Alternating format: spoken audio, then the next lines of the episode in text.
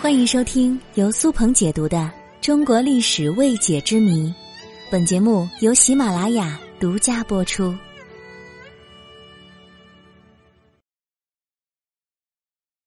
如果光绪杀了慈禧，自己亲政的话，清朝还会灭亡吗？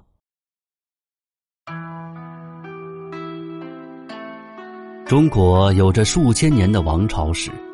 每一个朝代都难逃兴衰荣辱的历史规律。众所周知，清朝是中国历史上的最后一个封建王朝。如果在一八九八年的那个夏天，康有为等人策划的维园杀后成功，光绪帝自己亲政的话，清朝还会灭亡吗？甲午战争结束之后。光绪皇帝为了一雪前耻，决定效法日本实施维新改革。不得不说，维新变法的动机是没有问题的，完全是为了富国强兵。因此，随着改革的推进，对于国家政治体制的选择也会被提上议事日程。根据当时的形势，我们来分析。清政府一定会选择和英国或是日本相似的政治体制，其中选择日本的政治体制是最有可能的，毕竟日本的明治维新的成功例子就在咱们眼前呀。但是康有为等人的维新变法有着致命的缺陷，康有为本人是个急功近利的人，而且他理论大于实际行动。说起变法滔滔不绝，但是真干起实事来，他却找不到头绪和办法。光绪曾经问康有为说：“变法需要几年成功啊？”康有为答道：“三年。”试想，欧洲列国改革变法经历了上百年，就算咱们的邻居日本速度快，但是也用了三十年才算成功的。而康有为大嘴一张，说仅仅需要三年时间，这简直是天方夜谭呐！这是一个急功近利的思想，在这个思想主导下的变法，让大清损失惨重。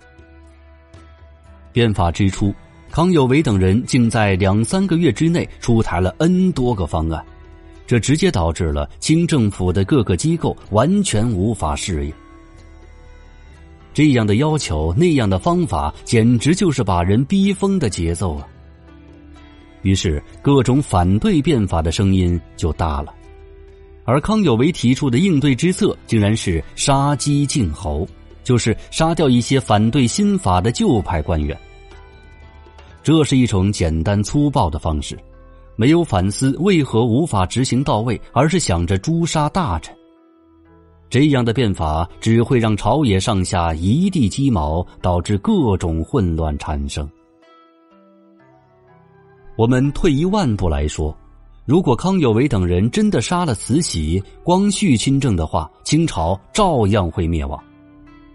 为什么会这么说呢？第一，清朝灭亡是不可避免的了。